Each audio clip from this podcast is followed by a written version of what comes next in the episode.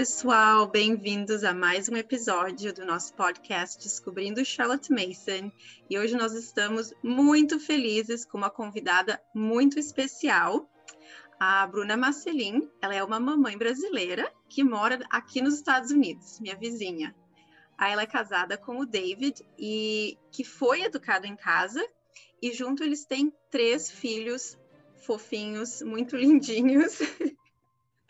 Antes de ser mãe, a Bruna era gerente de admissões de uma escola de currículo britânica na China e também voluntária num orfanato numa vila no interior da China. Após essa experiência, é, a Bruna decidiu dedicar-se ao estudo da história da Charlotte Mason e o seu método de educação, que conquistou, como nós sabemos, vários corações na Inglaterra. A educação domiciliar faz parte da família Marcelin há muito tempo e representa o maior ministério deles.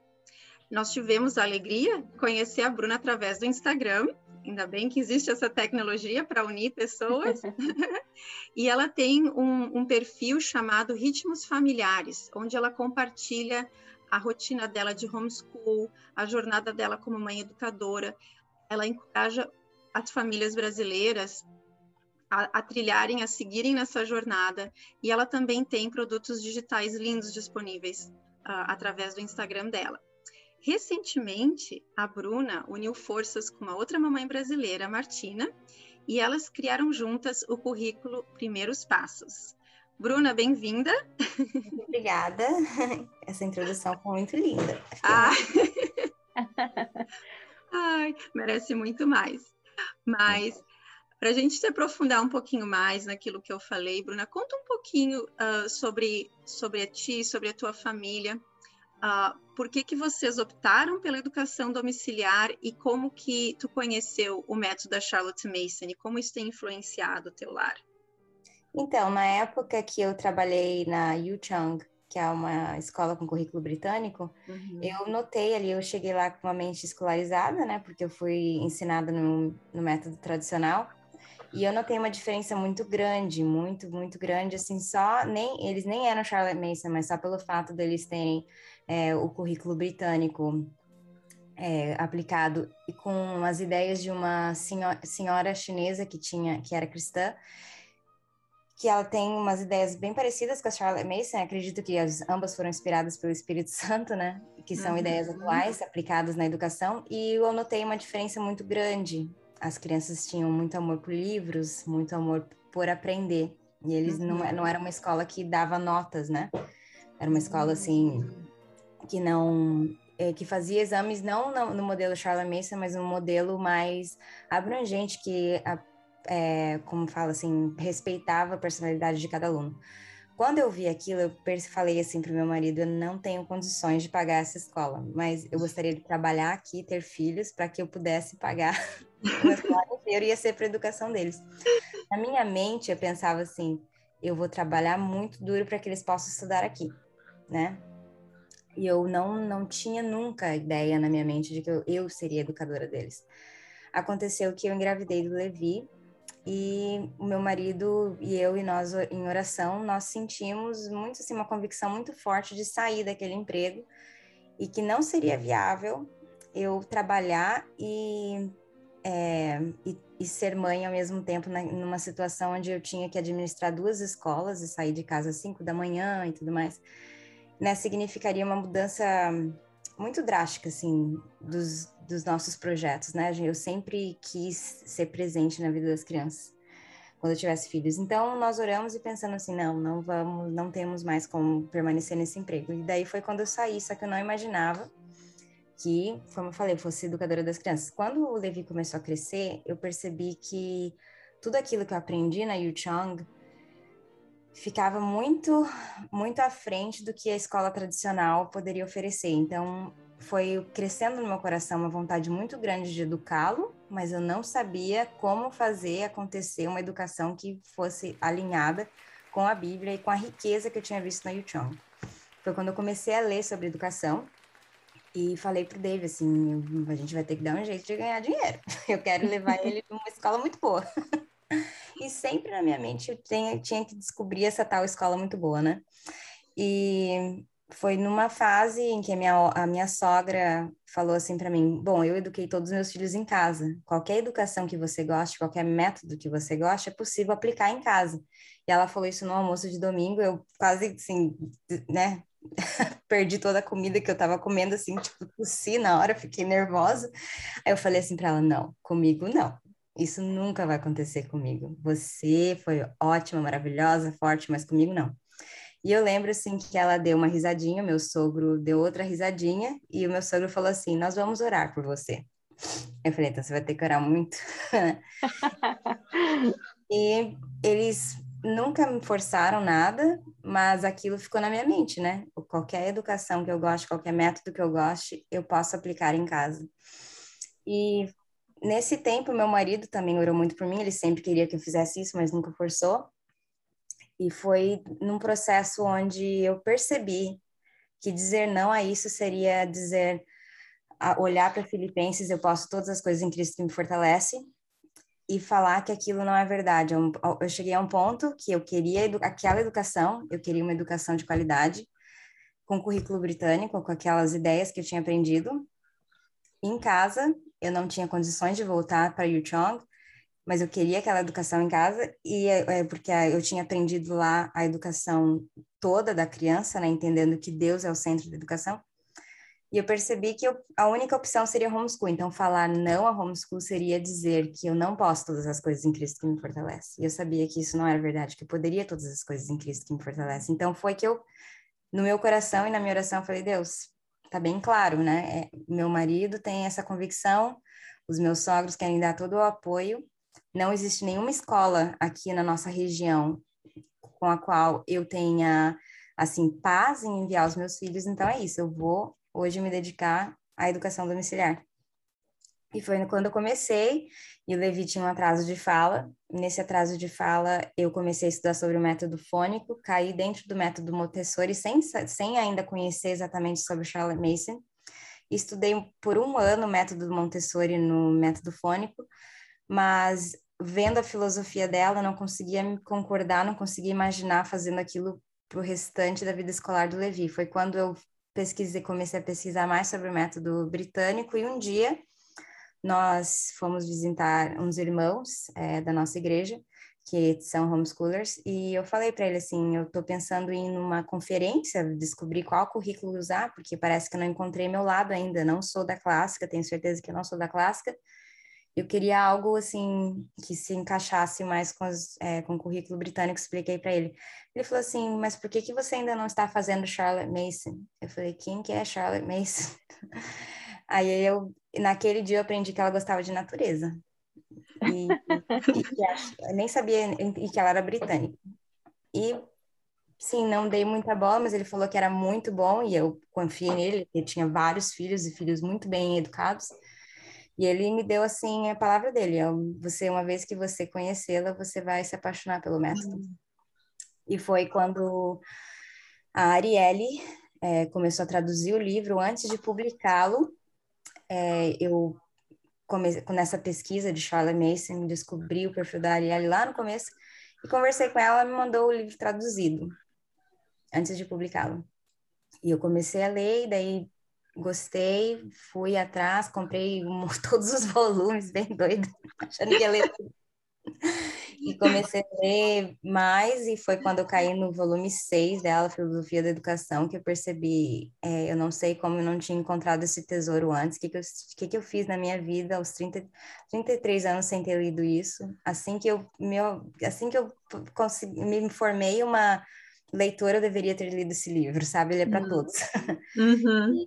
foi, foi que eu percebi que ela era um gênio, que ela entendia muito de crianças, ela entendia muito da palavra de Deus, ela entendia muito de educação, ela entendia muito de literatura, e ela ofereceu uma ferramenta, que é o método dela, que eu, quando eu terminei o livro, eu pensei, não, não tenho dúvidas, é isso que eu quero fazer, e, e ela é muito inspiradora em mim, meio que assim, parece que eu, toda vez que eu li o livro, parecia que eu estava fazendo uma devocional, ela inspira muito as palavras dela, assim, ela é tão apaixonada pelo que ela faz que você tem vontade de fazer aquilo todo dia. Então, assim, ao, ao ponto, eu leio a Bíblia e leio as, os, as palavras dela como uma devocional mesmo. Alguém que sabe o que, do que ela está falando e que é, pauta tudo que ela fala na palavra de Deus e fala com tanta confiança e, e tanta destreza que te dá muito ânimo, né, para fazer a educação, para educar, educar os seus filhos. Então, essa é a minha jornada até hoje. Hum. Uau, que jornada, né, Bruna? O Senhor tem seus caminhos, né? O que, o que a gente mais gosta de ouvir é, é, das pessoas, como elas chegaram até a Charlotte, porque o Senhor vai fazendo uns caminhos assim uhum. e vai levando a gente até a Charlotte de alguma maneira, né? Uhum. Quando a gente está realmente buscando esse lugar. Mas você falou uma, uma coisa que você estudou também ali no comecinho, um ano, né, da, da filosofia do Montessori. Uhum. E até algumas coisas você fala ali no seu Instagram que você usa alguns princípios dessa parte de, de alfabetização no currículo Primeiros Passos, né? E você deu uma, uma, uma mesclada, assim, né, nas duas, mas tem coisas que você viu que não era, que você não concordava. Você pode citar para gente aqui, porque assim como você, tem muitas pessoas que estão estudando uhum. vários métodos e tentando achar o seu, né? Tentando uhum. achar para onde que eu vou, qual que eu me identifico mais. Então, eu queria saber se você conseguia pontuar algumas diferenças assim principais entre uh, Mason e Montessori. Então, são filosofias que não conseguem trabalhar juntas, né? O que eu fiz no primeiros passos, o que eu fiz assim, eu não, eu, quis, eu tive que escolher uma filosofia a qual eu seria fiel. Então, eu quis ser fiel à filosofia da Charlotte Mason e incluir apenas os exercícios de consciência fonológica do método da Montessori, que é o uso dos manipuláveis do alfabeto, uhum. alfabeto móvel, uso isolado dos sons e é, o trabalho dos sons isolados com imagens reais e, e cartões e alguns recursos do método Montessori. Fora isso, o currículo inteiro ele é baseado no método da Charlotte Mason, porque a partir daí elas se diferenciam muito, né?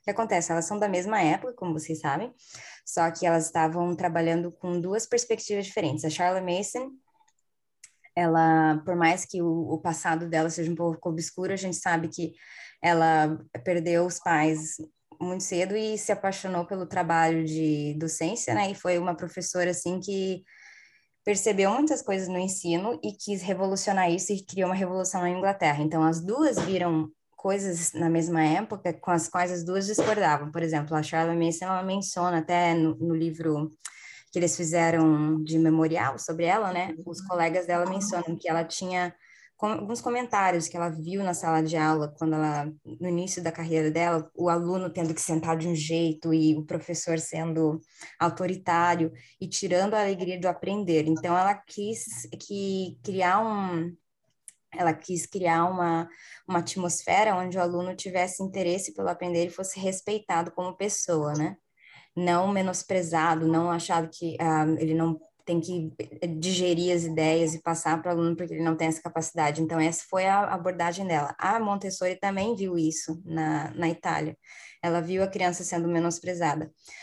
E criou um método onde ela entendia que o ambiente podia formar a criança e o adulto ele pode se distanciar e simplesmente ser o facilitador. Só que a diferença é que aqui a, a Charlotte Mason ela fala lá no volume 6 e também Pais e Filhos, que ela criou um método onde na sala de aula as professoras elas são autoridade na vida da criança. Então o que acontece? Ela fala assim: a autoridade ela é, é ela só é ruim quando ela é abusada, mas ela é a única ferramenta sem a qual não há liberdade.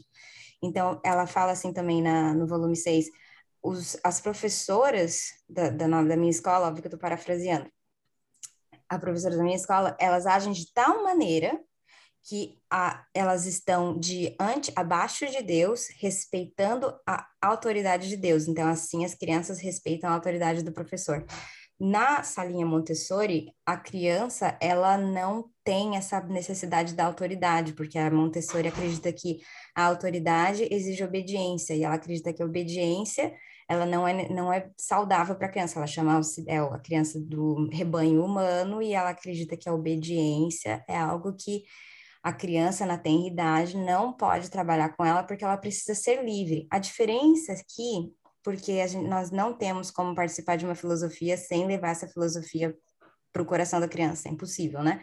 Mesmo que você é, viva algumas ideias, mas goste do ambiente preparado e viva com o ambiente preparado, você acha que não está combinando, é, com, é, como fala assim, concordando com as ideias de Montessori, mas você está, por quê? Porque o ambiente preparado, o ambiente é, artificial preparado, ele faz na mente humanizada com que a criança seja livre, mas na verdade, biblicamente, a criança ela só é livre a partir do momento que ela se submete à autoridade plena de Deus, porque através dessa autoridade ela encontra, ela encontra realmente a liberdade dela.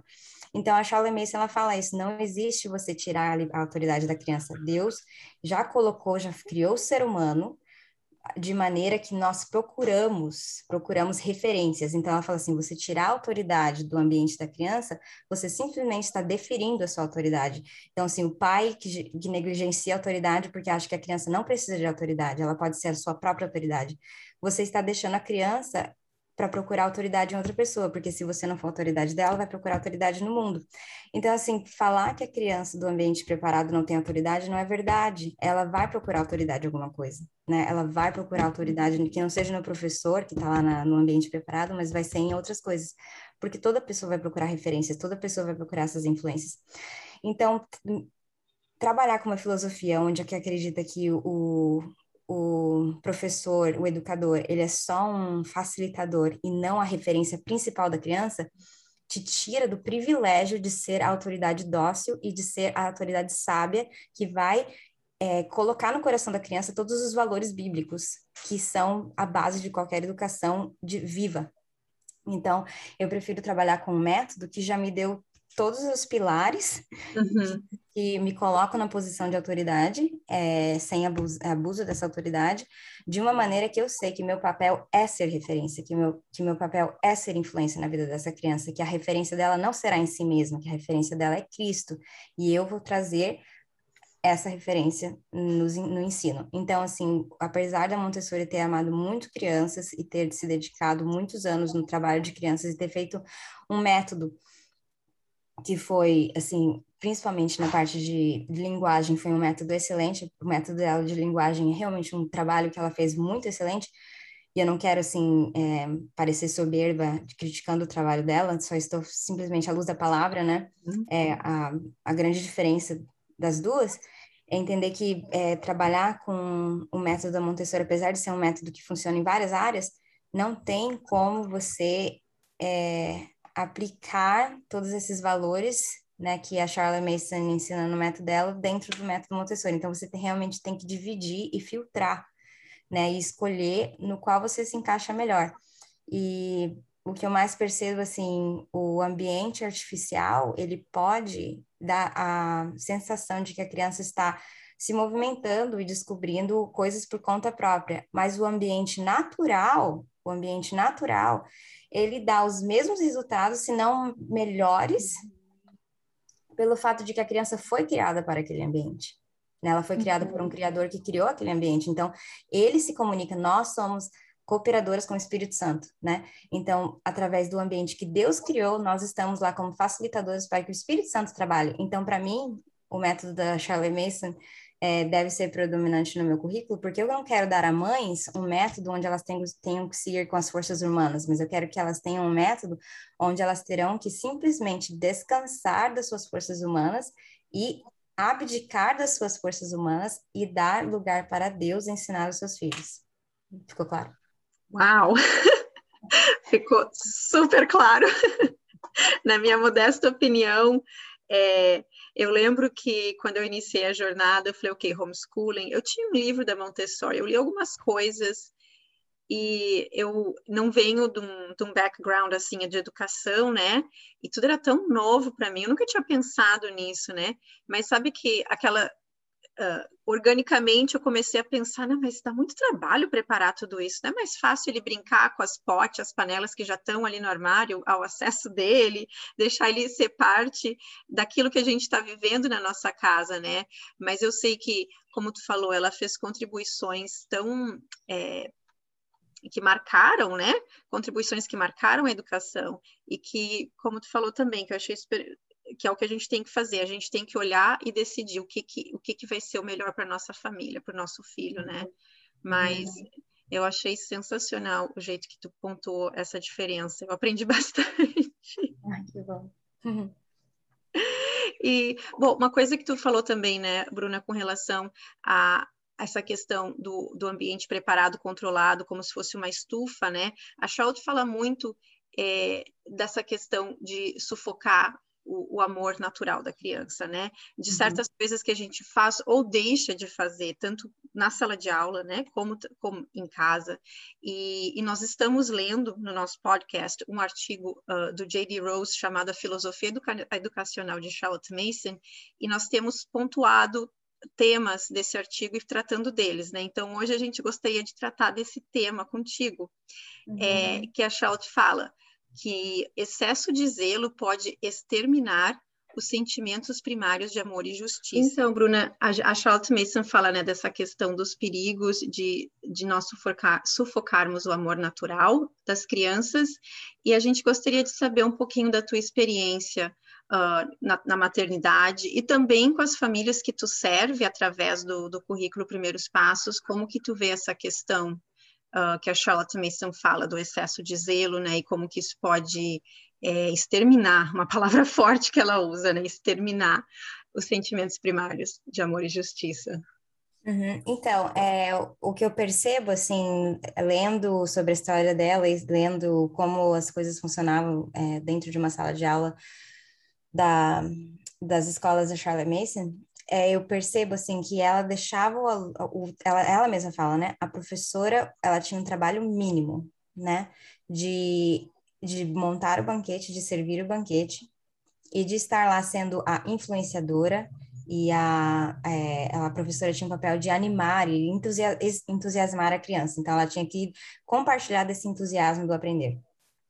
E hoje que a gente vê, até não só hoje, né, na história da, da educação, você vê o professor querendo controlar a aprendizagem da criança, né? E não de forma individual da, é, somente, mas da forma no geral. Então, você tem é um professor que precisa dar relatório de performance, uhum. é um professor que acaba dando é, provas com notas e a criança trabalha pra, pela nota e não mais pelo, pelo aprender. Então, assim, esse zelo que ela fala, o excesso de zelo, é porque tem existe tanto medo da criança não aprender que você dá demais. Você dá nota, é você dá muitos objetivos para nota e a criança acaba perdendo esse amor pelo aprender o natural que vem com ela, né? Então, dando exemplos práticos para quem está começando a, a, estudar sobre educação domiciliar agora. Na educação tradicional, você vai colocar a criança no ambiente onde ela vai trabalhar para conseguir uma nota. Então, assim, ela não vai mais abrir um livro de mapas para descobrir quais são os animais que, que vivem na Antártica. Ela vai abrir um livro de mapas na página tal para responder a pergunta tal do teste tal. E isso vai limitar o estudo da criança. Então, assim, a criança ela vai, ela tem um amor muito grande pelo, não somente pelo entretenimento, mas pelo prazer de viver. E o prazer de viver da criança vem de várias formas, de brincar no parque, de ler um livro, de passar tempo com os pais, de assistir um filme gostoso em família. Quando você coloca a criança num ambiente onde ela tem que trabalhar por notas, é, o tempo que ela poderia estar passando aproveitando, a, digerindo ideias de um livro vivo, vai ser todo depositado num teste que vai simplesmente dar uma, um relatório para, para a escola e para os pais, para todo mundo falar, beleza, essa criança aprendeu. Uhum. Aí você coloca a criança num ambiente assim, aqui, aqui está acima de, da média se destaca, né? Mas nem sempre essa criança acima da média é a mais capaz. Às vezes a que está lá fora, lá longe, ela é tão capaz quanto, mas aquele sistema não se enquadra com ela. Então você tenta enquadrar todo mundo no mesmo padrão, você extermina mesmo, é, extermina, e eu acho que ela foi muito leve com essa palavra. Você extermina o desejo natural da criança pelo aprender. E eu vou dar outro exemplo prático. A gente estava em Campo Alegre esses tempos. E o Levi gosta muito de, ele está numa fase muito assim, tipo de geografia e mapas, ele gosta muito de levar os livros dele sobre animais e mapas para onde ele vai, porque ele quer descobrir uma criança que tem o mesmo interesse e ele quer abrir o livro e ler para a criança. No hotel ele não encontrou nenhuma criança, sabe o que, que ele fez? ele abriu o livro e deu para o cachorro. Querido. Verdade. Eu tinha um cachorro bem grande, assim, é, o, um Golden Retriever, muito querido cachorro, e ele falou assim: Mamãe, eu vou ler o livro para o cachorro, porque não tem nenhuma criança que queira que eu leia livro para elas. Aí eu falei: Tá bom, meu filho, pode ler. Aí vem um menino de oito anos e perguntou então de desenho: Ele não assiste desenhos? Eu falei: Ah, ele assiste um pouquinho de TV, ele assiste documentário. Ele, documentário? Aí para responder com graça para uma criança de 8 anos que está sendo influenciada por professores, irmãos, amigos e pais que não entendem de uma educação viva, você tem que ter uma grande paciência e entender que a criança está ali não por escolha, mas por circunstâncias. Hum. E eu falei para ele assim, com todo o carinho do mundo, você sabe o que acontece com o seu cérebro quando você assiste um documentário? Ele falou o quê? Eu falei, seu cérebro fica bem grandão, bem grandão, bem grandão. E sabe que você sabe o que acontece com o seu cérebro quando você assiste desenho bem bobinho? Aí ele, o quê? Eu falei, vai ficando bem pequenininho, bem pequenininho. Ele falou, ah, então eu vou pedir para minha mãe para eu assistir documentário. Ó, a ideia viva aí se apresentando. É, então, assim, exterminou dessa criança, não exterminou a vontade do aprender, porque, assim, para ele, a única coisa que ele tem de prazer é assistir o desenho. Uhum. Porque por que, que ele achou estranho esse menino lendo livro para um cachorro? Porque para ele, na escola, já com oito anos, ele já está fazendo prova. Para ele é, é obrigação. Segunda-feira ele acorda cedo, ele vai e vive naquela obrigação. Então ele não, né? Ele não conseguiu compreender aquela alegria do, do Levi em estar lendo um livro, né, sobre animais. Então foi exterminada daquela criança o desejo natural de aprender. Ele estava numa fazenda com todos nós, né? E ele passou o dia inteiro jogando videogame no computador, porque ele queria entretenimento. Né? Eu perguntei para ele, por que, que você está jogando videogame? Ele falou, porque a semana inteira eu tenho que ir para a escola. Ah, válvula de escape, né?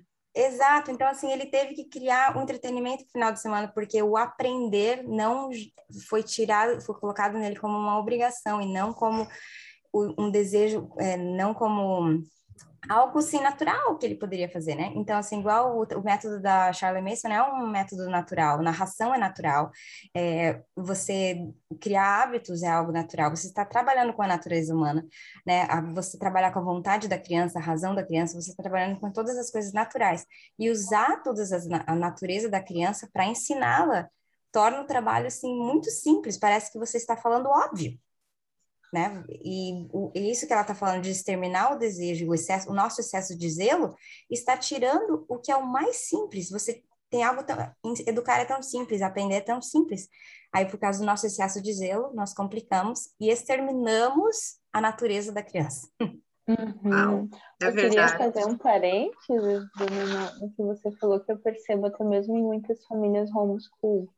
Uma, uma, uma outra questão que às vezes acaba exterminando também esse interesse que é quando a criança tem uma curiosidade ou está estudando alguma coisa, usar em excesso o YouTube, né? Uhum. Então, ao invés de você pesquisar num livro, ou igual você falou, nós também assistimos documentários, é, são excelentes, a Manu ama, e ela tem essa mesma dificuldade quando ela está conversando com crianças na pracinha. Esses dias ela estava me falando, não, não entendo por que que as crianças não se interessam pelo que eu quero falar para elas. Porque ela vai narrando tudo e contando e compartilhando as histórias e falando dos livros. E aí um dia uma, uma amiga dela, que faz homeschool também, ela estava falando, ah, porque eu li no meu livro de ciências, eu não lembro qual é o assunto, mas estava explicando para ela. Né? Ela, eu não preciso ler livros, eu só pesquiso no YouTube.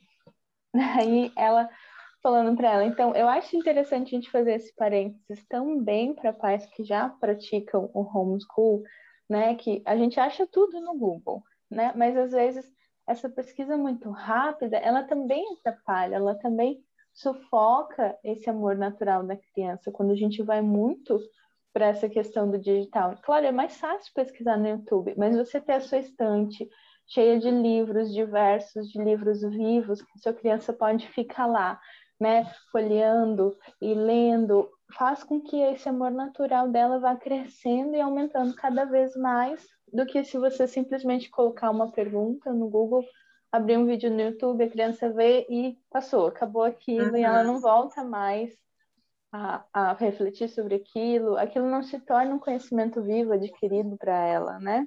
E a busca então, quando você ele é um trabalho, né? Isso que você está falando é um trabalho. É, é o trabalho. trabalho. Exatamente. É, a mente digere as ideias que ela lê, que ela pondera. Eu gosto muito da palavra ruminar nas ideias, né? E uma coisa instantânea é, é aquilo, deu, passou, foi, não preciso mais, né? Do mesma forma que veio rápido, vai rápido, né? E é, isso é bem, é bem interessante mesmo. Um, Bruna, conta um pouquinho para nós sobre o teu currículo Primeiros Passos, a gente quer saber. Então, é um currículo que foi criado, escrito por mim na época que eu comecei a ler sobre a Charlotte Mason, eu comecei a escrever o que eu queria ver num currículo em português, né? Ah. Mas eu escrevi meio que para mim, assim, eu comecei a fazer anotações em cadernos, e eu percebi que eu criei um cronograma ali, né, com um tempo, eu criei um sistema. E eu pensei, vou colocar isso num papel e deixar disponível para as pessoas, para elas fazerem download e aplicar em casa. E conversando com a Martina, a Martina mostrou, demonstrou para mim é, que as mães brasileiras não conseguiriam adaptar aquilo com facilidade simplesmente com o download, que precisariam de uma assessoria, de realmente uma, um guia, né? Eu pensei, então, eu teria que criar algo maior. Aí foi algo que eu pensei durante alguns anos e comecei a redigir. E falei para Martina, nós não conseguiremos criar um, um currículo de 12 meses, assim, tipo, para é, uso de 12 meses de um dia para o outro. Então, vamos lançar em partes. E foi quando, como currículo Primeiros Passos é, nasceu. Ele nasceu dos meus rascunhos, eu redigi, literalmente, redigi o que eu tinha nos meus rascunhos e criei a coleção 1. Lancei a coleção 1, que era para a primeira a ser usada, que é, o, é a entrada do currículo. Uhum. E nessa coleção 1, eles exploram, é, a criança da pré-escola explora coisas que não são formais, então é um currículo 100% é, para os pais, para aplicar em casa, e a criança do ensino formal, é, antes de entrar na forma literária, eu faço um trabalho de transição da leitura em voz alta para a leitura independente com narração. Então, por isso que eu falo de é, o meu currículo é aplicável de 3 a 8 anos, que a partir de 8 anos, geralmente a criança já está lendo sozinha, já pode ler, digerir as ideias, narrar ao pai. Então, o pai já pode ter, fazer um trabalho bem mínimo ali, né? Uhum. Então, eu queria dar um pontapé, assim, para quem, um pontapé inicial para quem quisesse é, aplicar aos princípios ali da Charlotte Mason em casa. Então, o, o, o Primeiros Passos é isso, ele é um currículo que ele é um cardápio de ideias, você não precisa se é, dedicar e se comprometer ao método da Charlotte Mason para usá-lo, você pode fazer uma coleção, pular outra. Nós já, tam, já estamos com sete coleções lançadas e cada coleção tem conteúdo para um mês de aplicação. E lá eu coloco contos de fadas, coloco mitologia, é, bastante leitura é, viva, com livros vivos, com download gratuito, que eu queria deixar o currículo num custo baixo. Então, grande parte dos livros que estão no currículo são de download gratuito, que os pais podem ler no Kindle ou imprimir em casa, ou mandar imprimir numa impressora é, profissional, se eles tiverem o interesse. E tem uma lista de livros impressos, né, que eles podem comprar no Amazon. E, dentro, com esses livros vivos, nós trabalhamos todas as é, várias várias coisas dentro da, da ideia, dentro do dia da criança, né? Então, cada pai cria o cronograma conforme as necessidades da família, não precisa adquirir todos os livros, e dentro do currículo eu explico, né, é, matemática, eu explico como que a Charlotte Mason ensinava matemática. Então, assim, na quarta-feira eu explico para a mãe, se você fez isso na quarta-feira passada, é isso que você vai fazer hoje. E na parte de leitura e narração, eu, eu, fa eu vou dando lembretes para a mãe, assim, é, peça a narração as, é, da criança dessa maneira, né? Leia uma passagem curta e imediatamente peça a narração, deixa a criança é, digerir as ideias por conta. Tente não ajudar a criança. Então, são lembretes uhum. que tem no currículo, lembretes curtinhos, que a mãe pode tanto imprimir como não imprimir. Aí, dentro do, desse, após esses lembretes, eu tenho páginas de trabalho de cópia, onde dentro da página é, são versículos bíblicos que a gente trabalha semanalmente com virtudes, aí tem o trabalho de cópia do versículo da semana, e da palavra de, no, na página de palavra de cópia já tem palavras, é, citações e é, coisas que a Charlotte Mason escreveu sobre escrita, né, uhum. que eu falo sobre o uhum. hábito da excelência, então são lembrantes da mãe, ela tem um material, mesmo que ela esteja fazendo educação clássica, ela tem lá a inspiração, igual eu falei, da, é, ela é uma inspiração, ela fala sobre, fala coisas que te meio que coloca, te coloca no centro da educação da criança, né, te, te dá confiança. Aí eu coloquei essas essas frases delas no, no meu trabalho para lembrar para a mãe, para ela não exigir do filho para escrever 15 minutos por dia, que de 5 a 10 uhum. minutos por dia fazendo pouquinho, ele já estará fazendo um trabalho é, digno e que você, que você pode não estará é, abusando da criança pedindo o hábito da excelência dela, né? A, a execução perfeita não é um abuso, ela é você realmente entender a capacidade da criança e ajudá-la a a usar aquela capacidade, né? E, você trabalha isso com a criança no currículo e as mães têm me falado assim que elas veem a alegria da criança de fazer o trabalho de cópia e mostrar para elas, elas serem as próprias, é, é, no caso, juízes, assim, tipo, uhum. elas, elas, julgam o próprio trabalho, né? Mostram para a mãe, olha, mamãe, eu fiz de, daquele jeito, não era tão bom, mas agora está bom e a gente faz também apreciação de arte, eu tenho todas as artes disponíveis para as mães fazerem o download. Aí dentro do, tem um módulo que explica os cinco passos de apreciação de arte, conforme o método da Charlotte Mason. E mesmo todas essas orientações, ainda falo para as mães lerem o livro da Charlotte Mason, e muitas delas participam da comunidade, né, da, do clube de leitura, do Descobrindo uhum. Charlotte. Eu sempre, toda, toda vez que elas vêm, assim, com dúvidas específicas, eu, eu sempre mando elas é, envio elas para a comunidade de vocês, porque eu vejo, assim, que é um braço, né, do currículo Primeiros Passos, né? Eu não estou trabalhando sozinha, existe uma comunidade de mulheres muito competentes, que vocês, no caso, né, mulheres, estão realmente de, é, difundindo o método de uma maneira pura, né? Eu vejo que vocês estão fazendo esse trabalho de uma maneira pura mesmo, da, com o método dela. Então, toda vez que elas sentem que o currículo Primeiros Passos não está é, sendo, é, como fala assim, bem certeiro para elas entenderem realmente o método da Charlotte Mason, eu mando elas é, para o livro ou para a comunidade de vocês. Porque apesar de ser um currículo completo, não tem como você conhecer Charlotte Mason se você não ir na fonte primária ou você simplesmente, ou se você não fizer pesquisas de, de pessoas que estão se dedicando ao método, né? É, uhum. é um uhum. currículo que eu não posso dizer que você vai conhecer Charlotte Mason por ele. Você vai ter, como eu falei, um pontapé, né? vai ser um, um início. Sim. Ele é completo em, em, em questão de conteúdo, e, mas ele é a porta que eu diria que, assim, que abre para as pessoas conhecerem mais Charlotte Mason. Uau, Uau Bruna. Eu tinha visto um pouquinho ali no, no, no, seu Instagram, né, do currículo, tem algumas, algumas partes que você mostra dele ali, e ele realmente é, é sensacional. E agora você falando como você estruturou ele todo, eu fiquei encantada mesmo. Parabéns, parabéns por esse trabalho. É um trabalho, é a gente sabe que é um baita é um trabalho. trabalho. Várias é. noites prolongadas. muitas, né? Quando é em, é em, fase de lançamento, que a gente faz dois, dois lançamentos por ano, eu chego a trabalhar até uma da manhã por, por uma semana inteira. Mas assim, isso é pouco, é uma janela de trabalho que me dá muito prazer, porque ficar repetindo aquelas ideias, né, que me inspiraram tanto, e escrever aqueles versículos bíblicos, porque eu tenho que escrever os versículos e, e colocar a aplicação, uhum. né, e eu ter que eu me esforça a, a fazer melhor em casa. Então, porque eu estou escrevendo uhum. para as mulheres, me ajuda a acordar de manhã e pensar, não, eu estou encorajando essas mulheres a fazer isso, então eu vou fazer isso.